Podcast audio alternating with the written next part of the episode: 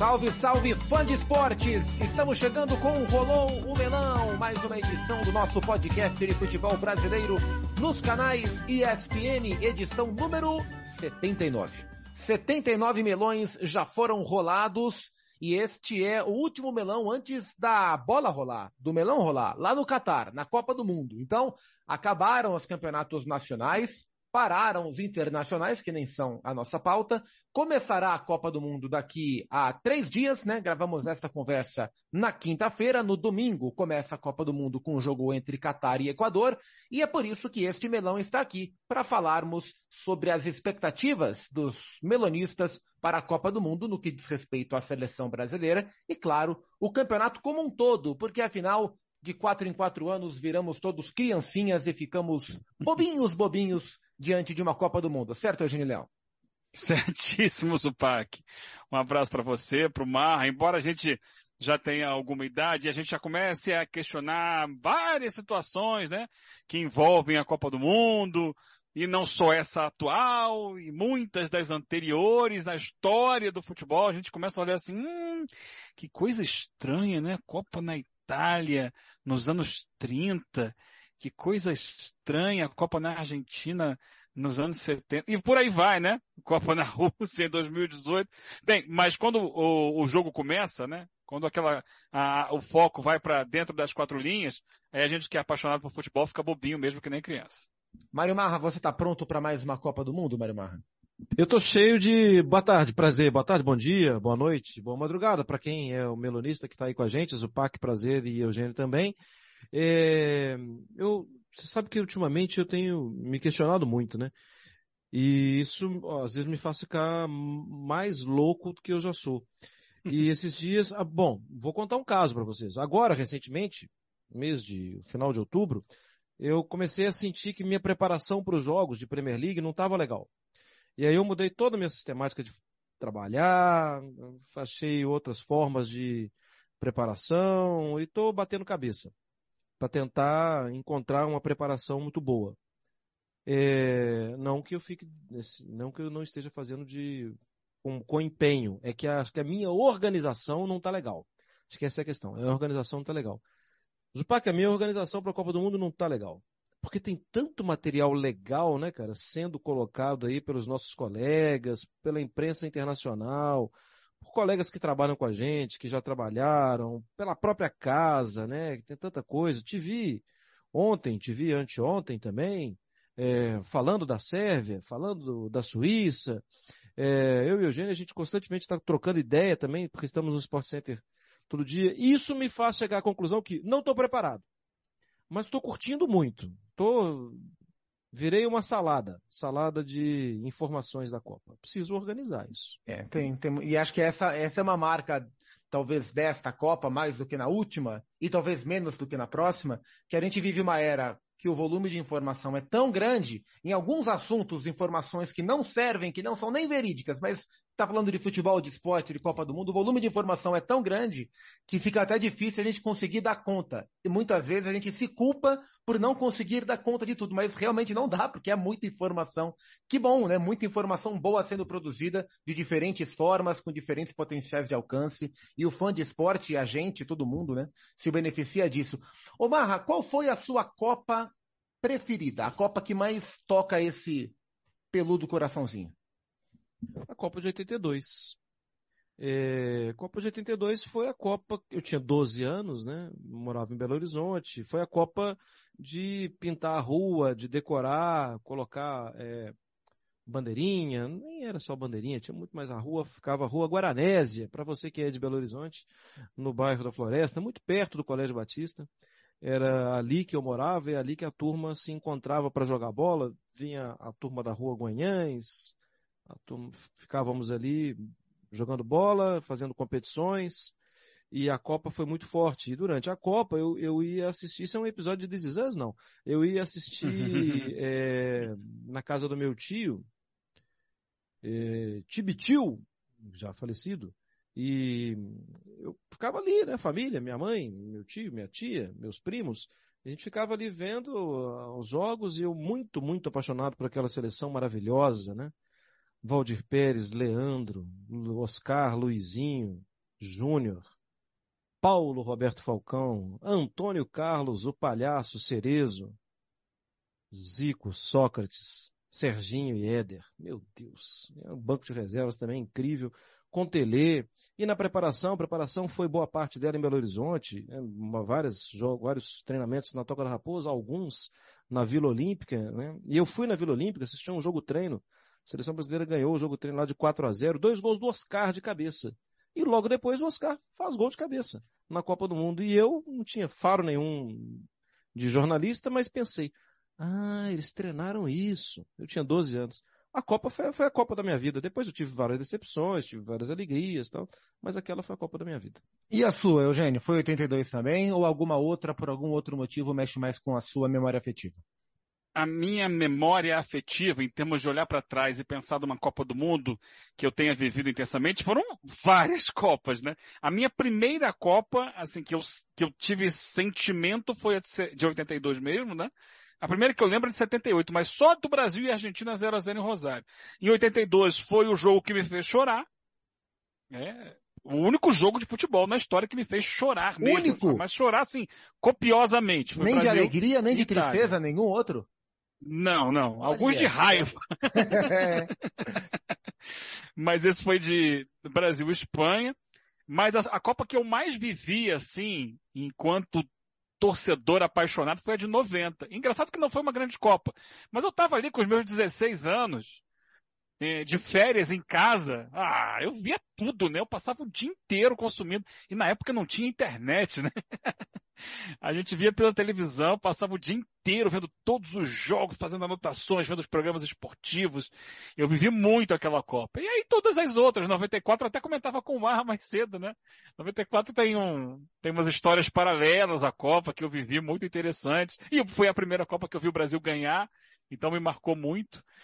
E todas, a partir daí, todas as outras profissionalmente, cada uma com, com a, as suas características, né? Estive presente nas últimas Copas todas, desde 2006.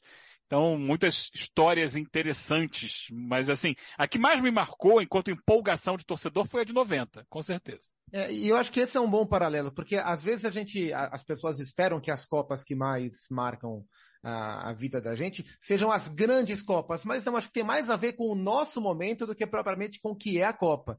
A minha grande Copa, ela está estampada no peito do Mário Marra. O Fã Esporte não está vendo, nós estamos. O Marra está com uma camisa tirar foto para divulgar.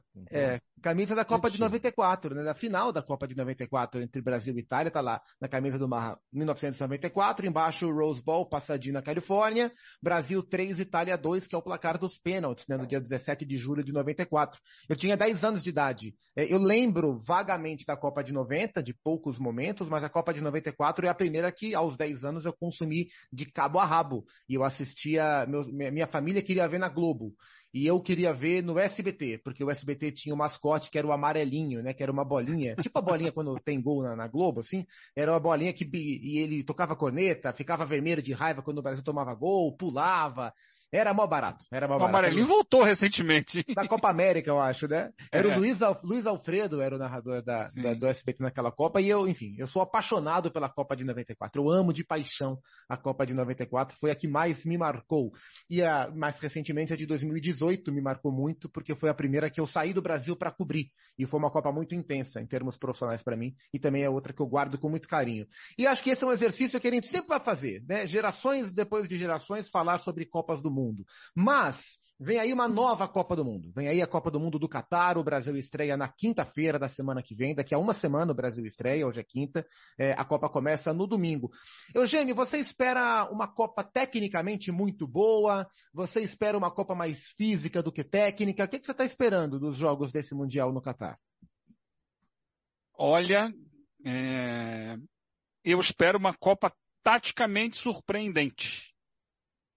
É, eu quero ver o que que os técnicos. É curioso, eu falava isso outro dia com o Marcos, se não me engano, no ar, né?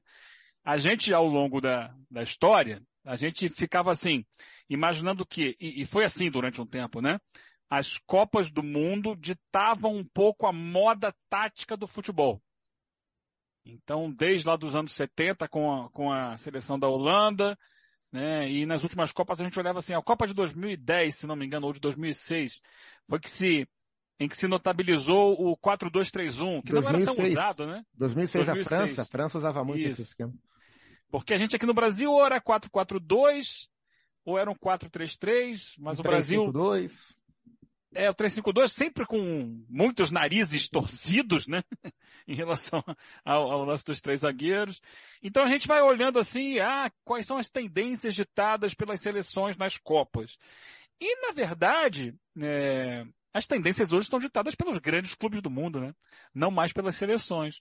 Mas há espaço para para observar maneiras diferentes de entender o futebol de jogar o futebol. Na última Copa do Mundo, talvez a, a, entre aspas, inovação que mais tenha chamado a atenção foram as retrancas, né? A gente viu equipes jogando com linhas de seis atrás, ou em alguns momentos de sete, oito, especialmente o Irã, né? Que está de volta a essa Copa, se trancando com tudo lá atrás, mas assim, ofensivamente nem tanto. A campeã França não foi um time revolucionário, taticamente, foi um time muito de transição, né?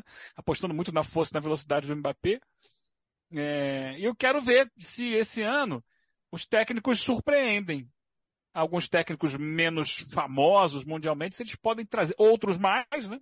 A gente tem alguns técnicos aí, como o Luiz Henrique na Espanha, que tem trajetória importante no Barcelona, o Hansi Flick na Alemanha, né, com trajetória importante também, embora curta no Bayern de Munique, mas vencedora. É, e, e, alguns outros poucos, né? O Roberto Martinez na Bélgica, hoje já é mais, já tem mais tempo de, de seleção talvez do que exatamente de clube, mas sempre foi um técnico que chamou muita atenção, né? Por ideias diferentes, mas eu quero ver se surge... E o Tite? Você põe o Tite aonde nessa conversa? Ele tá entre os mais experientes do papo, né? Tá sim, tá entre os mais experientes e até segundo uma lista que eu vi recentemente, entre os mais bem pagos, né? Da, da Copa do Mundo, porque essa é a grande questão, os técnicos de seleção não, não recebem assim um valor tão alto comparados a, aos técnicos de clubes.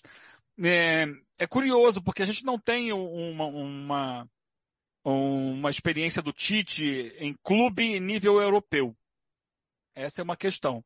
A gente sabe o quanto ele foi bem, especialmente no Corinthians, no futebol brasileiro.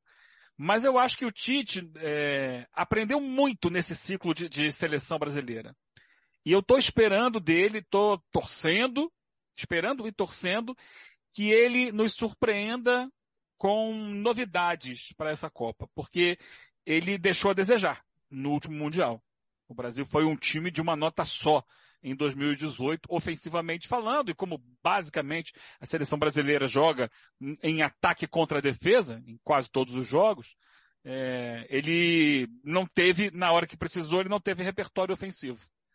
E o Brasil acabou eliminado pela, pela Bélgica, num jogo em que o segundo tempo foi todo do Brasil, né? E ele poderia, caso tivesse maior repertório, buscar o um empate naquele jogo ali porque o segundo tempo o Brasil de fato mandou no jogo, conseguiu se equilibrar defensivamente, mas não encontrou alternativas ofensivas que pudessem de fato superar, embora o, o Courtois tenha feito uma grande partida, mas faltou, faltou repertório, e eu acho que é por isso que ele aposta em nove atacantes para essa Copa do Mundo, em poucos jogadores mais defensivos no meio campo, ele está trabalhando muito em novas ideias de ataque, eu quero ver essas ideias colocadas em prática na Copa do Mundo. Ele já esboçou muito, e eu quero ver agora se ele tem, né, de onde tirar né, da cabeça dele situações diferentes que ele tem sugerido em jogos anteriores à Copa.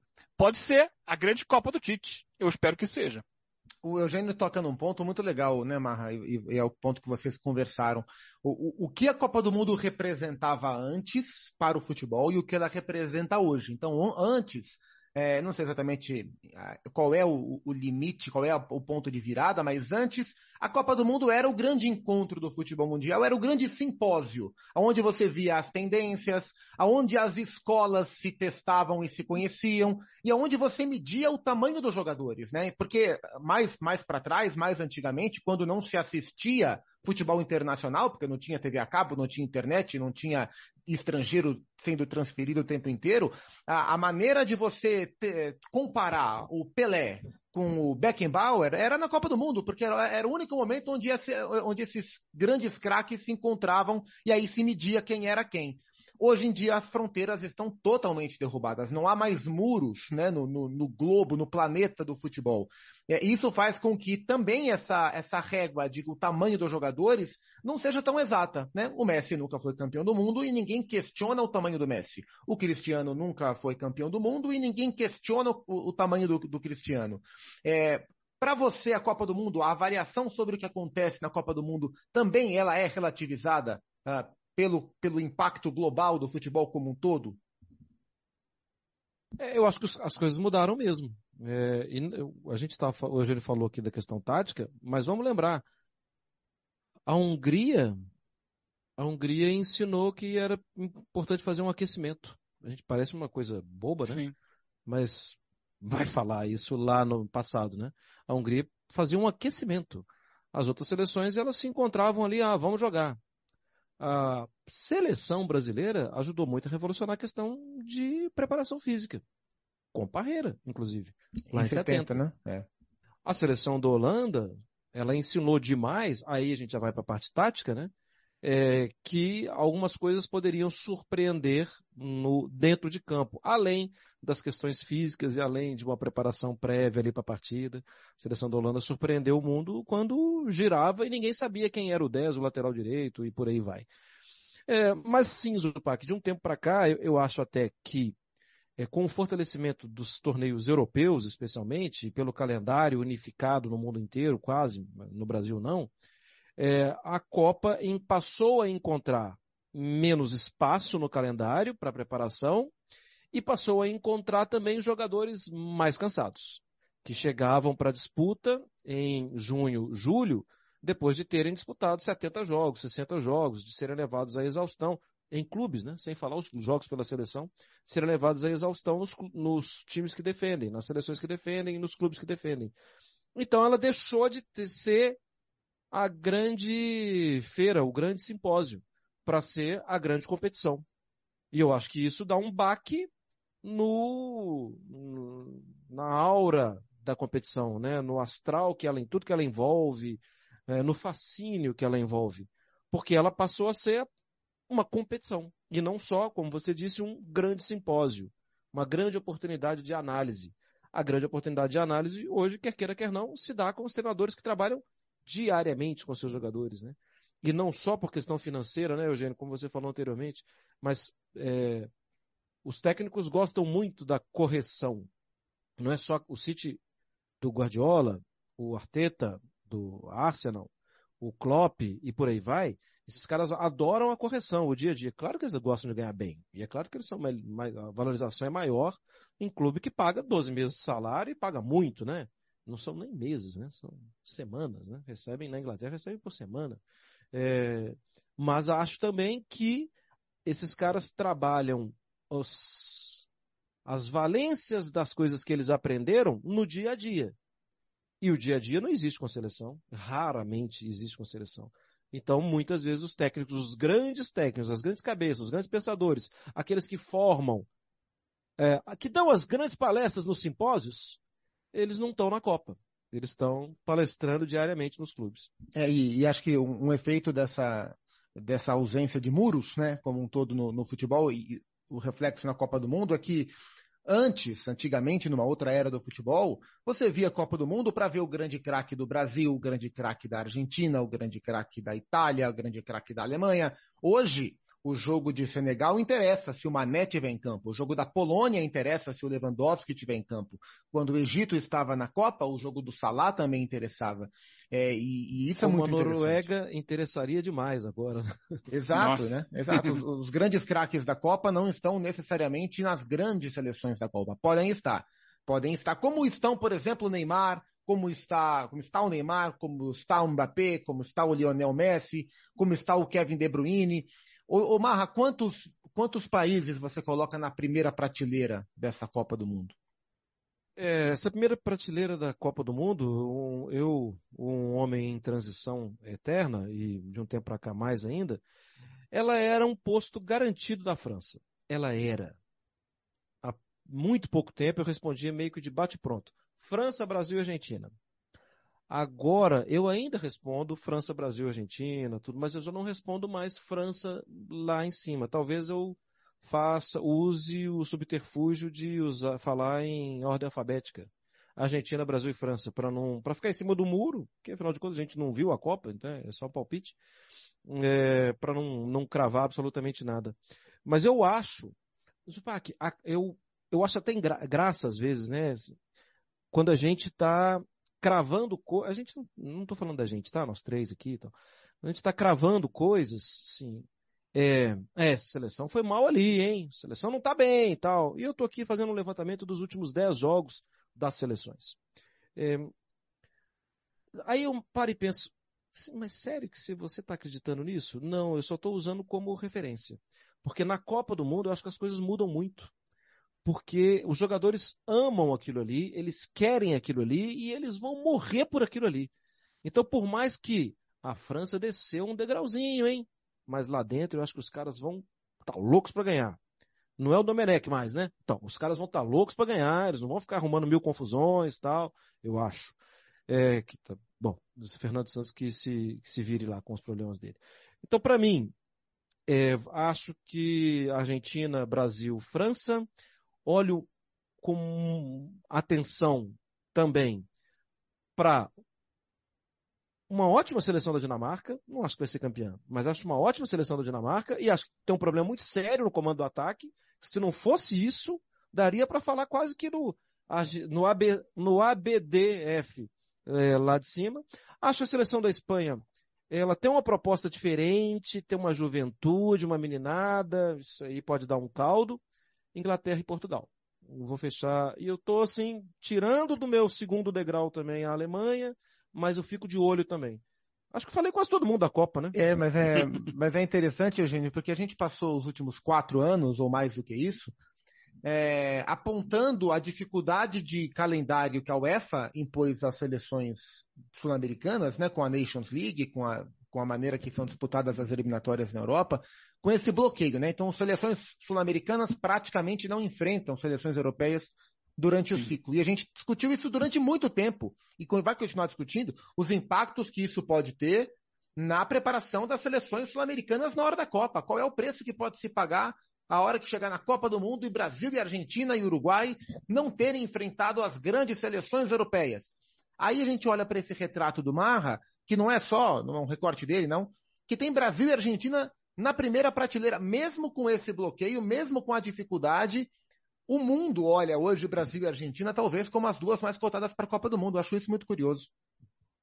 É, é muito curioso mesmo, né? Porque é, eu acho que é, as últimas Copas do Mundo, tendo sido todas elas vencidas desde 2002 por países europeus, é, fizeram com que a gente se sentisse inferiorizado. Mas Brasil e Argentina sempre foram seleções de primeiro nível no futebol mundial. O Uruguai um pouco atrás disso, né? Mas também já foi uh, protagonista em nível mundial. É, de fato, é, é, é óbvio que o futebol sul-americano tem a sua força, tem o seu poder. E que passou por dificuldades nas últimas Copas. Mas a gente vê, e a gente chegar agora a esse Mundial, por exemplo, com o Messi tendo ao seu redor o melhor time possível desde que ele começou a jogar Copas em 2006, quando ele era ainda um coadjuvante. Ele não era o destaque, né? Ele era um menino começando, mas esteve na Copa de 2006. A partir de 2010, ele já entra é, com a responsabilidade de ganhar uma Copa do Mundo para a Argentina. Mas em, em, nessas Copas, 10, 14, quando a Argentina foi vice-campeã, né? Chegou muito perto do título, e, e 18, a Argentina não tinha uma equipe tão bem estruturada em torno do Messi.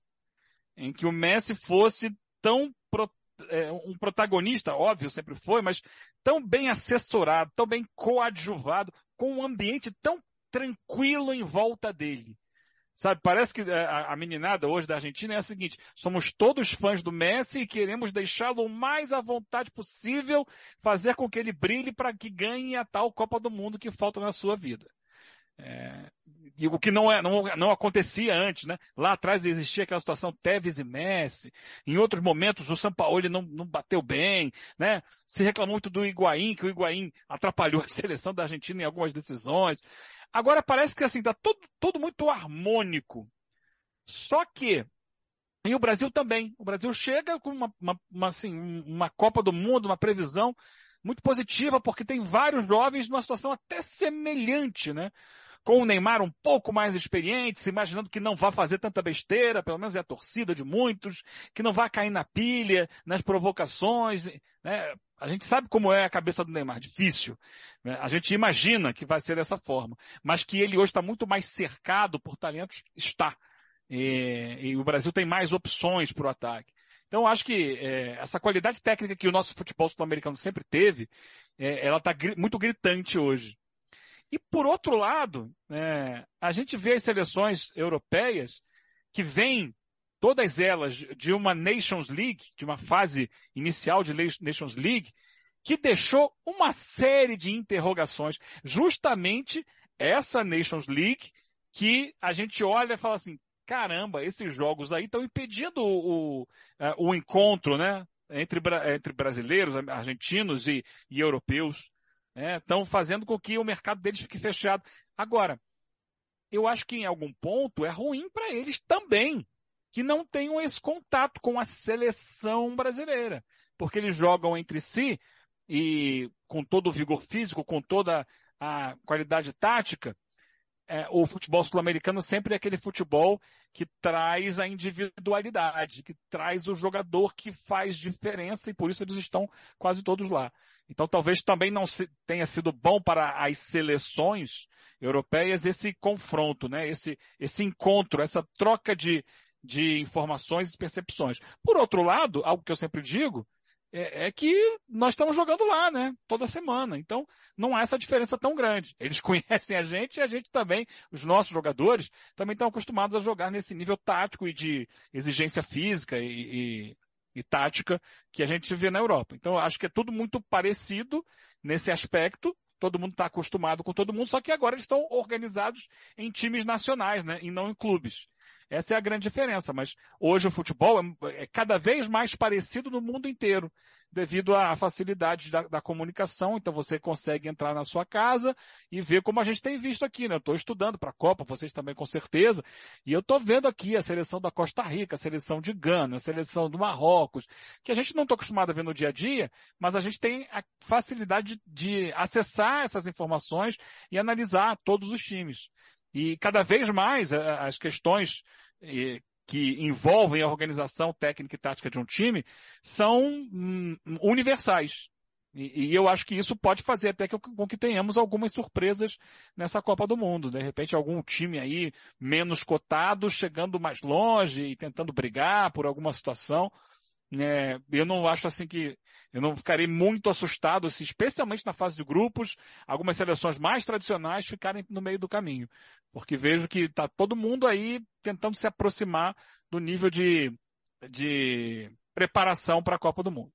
É, essa, esse aspecto que o Eugênio falou, né, sobre, olha, as seleções não se enfrentam, mas os nossos jogadores estão lá o tempo inteiro, foi um ponto que o Danilo, lateral da seleção, falou na sua entrevista coletiva, aliás, uma entrevista muito boa. As últimas manifestações há já alguns anos do Danilo, com uma lucidez, uma clareza, uma profundidade, assim, para quem não, não, não pôde acompanhar, sugiro procurar ali no, no YouTube, no espn.com.br deve ter, a entrevista do Danilo, lateral da Juventus, lateral do Brasil, com muito conteúdo, assim, uma leitura. Ele, tá, ele chega a falar sobre yoga na entrevista, ele conta que ele tem escrito contos e ele escreveu um conto sobre um camponês que correu atrás do arco-íris. Olha só as viagens, assim, uma, é uma cabeça diferente. Muito legal ouvir o Danilo. E ele Deve fala ser um isso. bom papo com o Scarpa, né? Nossa, eu pensei na mesma, quando eu ouvi a entrevista, eu pensei exatamente essa conversa. E ele fala, falou, olha, de fato nós não, não jogamos, mas nós estamos lá o tempo inteiro, então nós estamos acostumados a jogar contra ele. Não nós juntos contra eles juntos,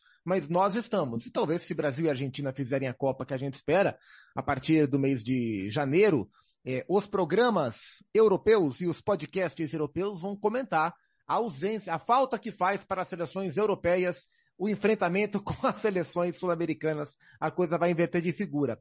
Ô Mário Marra, o Brasil chega melhor preparado do que chegou em 2018, né? A diferença, claro, o Tite teve meio ciclo para 18, agora ele teve o ciclo completo. Mas a seleção chega, na sua visão, melhor, mais forte do que chegou há quatro anos na Rússia? chega, eu acho também por ter completado um ciclo, né? Eu acho que dá mais experiência para o Tite, para a comissão técnica, para a forma de avaliar. Eu acho que a seleção é melhor. Esses dias começa a rever coisas de Copa também, né? É, a seleção brasileira, que, por exemplo, de 14, que entrou em campo contra a seleção da Alemanha, ela não era boa, não. É, era possível jogar. Tinha time melhor, né? Assim, não convocado, inclusive. É, a seleção de 2018 eu classificava como boa a, a, seleção. Com bons jogadores, mas acho a daqui, a, daqui, a atual, melhor ainda. Eu tenho levantado, Zupac, no programa, no Sport Center pela manhã, lá do, com o Eugênio, uma questão que tem me inquietado. A seleção brasileira joga, ela nasceu para isso, para jogar no campo de ataque. Ela foi pensada nisso, desde sempre. Brasil sempre não, porque no início a seleção brasileira também demorou um pouquinho a se firmar. Mas depois que ganhou, vai, a primeira Copa do Mundo, o que a gente acostumou a ver era que a seleção brasileira ia é, empurrando o adversário contra o seu próprio gol.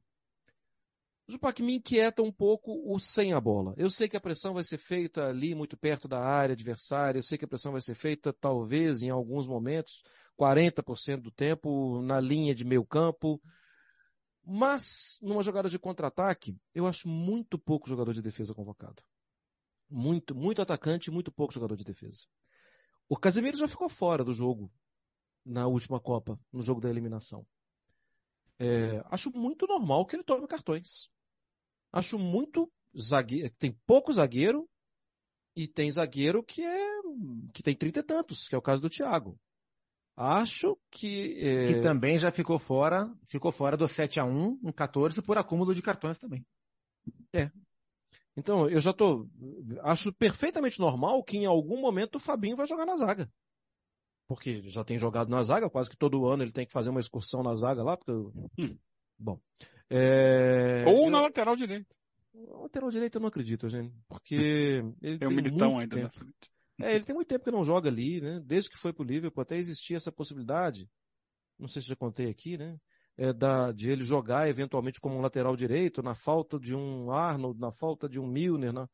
e a, a alegação é não tem coxa grossa. Por quê? Uhum. Para fazer as inversões longas. E realmente não tem, né? Ele se tornou um jogador Sim. volante. E faz isso bem. É, então me preocupa, Zupac. Eu, eu, você percebe ali, tem poucos laterais, tá bom o número de lateral. Mas tem pouco zagueiro. E somando a isso, tem pouco volante. Volante, né? É claro que o Bruno Guimarães pode fazer, até o Paquetá pode fazer. Mas volante, para roubar a bola, no desespero, precisa tá ali como a coisa que eu mais sei fazer na vida, Casemiro e Fabinho. Eles sabem fazer, coisa que eles mais sabem fazer na vida. Fechar espaço, bloquear, desarmar sem fazer falta, tudo, interceptar, ainda que seja momentaneamente me inquieta um pouco a falta de defensores e muitos jogadores de características parecidas do meio para frente. Marra, vou pedir uma coisa que você não gosta muito, que é palpite, mas não é palpite do campeão, não. Eu quero um palpite do artilheiro da Copa. E tem um palpite do artilheiro da Copa do Mundo. Harry Kane. É o meu palpite também. Eugênio, qual é o seu palpite pro artilheiro da Copa? Olha, Harry Kane é um bom palpite, né? Mas eu vou ficar com o Mbappé. Mbappé, muito bem.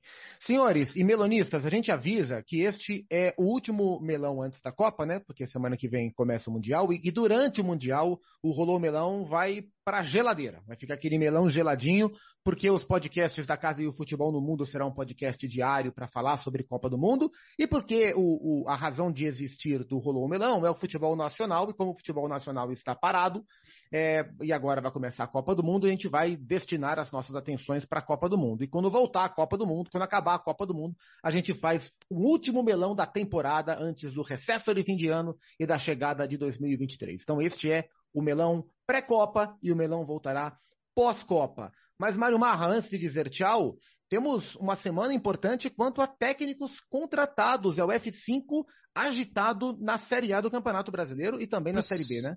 Preciso inclusive dizer que a minha máquina de F5 estourou, né?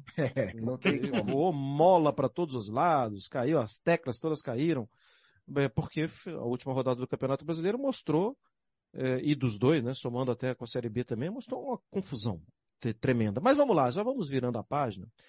Destaque, né, para o Cristóvão Borges no Figueirense, na próxima temporada, para o Alex. Alex é, talento, Alex camisa 10. Mas é, ele é tem um... que, vai incorporar Alex Souza, Alex, só Alex, tudo, tem que ter alguma coisa, é. né? Não, tem que, que ter um sobrenome, né? Vou perguntar para ele. No Havaí, é, o, o Thiago Santos, né, Zupac? A gente estava lembrando Nunes. aqui um pouquinho antes. Nunes. É, por... Thiago, Thiago e Diego tem um sério problema. É... o Thiago Nunes, o Esporte Cristal, né? Vai ser técnico de Libertadores, inclusive, né? É, e tem mais, né? Tem mais mudança recente? Tem o Odair Helman, que assume ah, o Santos. Sim, o Odair né? Helman no Santos. E, e, enquanto gravamos esse podcast, o Corinthians, o Red Bull Bragantino, o Atlético Mineiro, é, o Vasco da Gama, eles estão procurando técnico. O Fluminense não renovou com o seu ainda. Então tem o, o, o Antônio Carlos Zago, que estava no Bolívar, saiu do Bolívar e não sabemos se ele vai assumir o Bahia, né, no Bahia, na SAF do Bahia City. Então, muita coisa vai acontecer e a gente vai acompanhar. Eugênio Leal, uma boa Copa do Mundo para você, companheiro. Espero que a gente se cruze em programas durante a programação, Sim. ou então a gente se fala depois da Copa do Mundo no nosso melão. Também espero é, poder dividir aqui com você lá na TV, né? Alguns debates, algumas trocas de ideia durante a Copa do Mundo que vai ser muito legal. Kumar, a gente está sempre junto mesmo. Um abraço a você, boa Copa para todos nós, que o Brasil consiga fazer uma boa competição e, sinceramente, que vença o melhor. Mário Marra, boa Copa e até a próxima, hein? Para todos nós, prazer.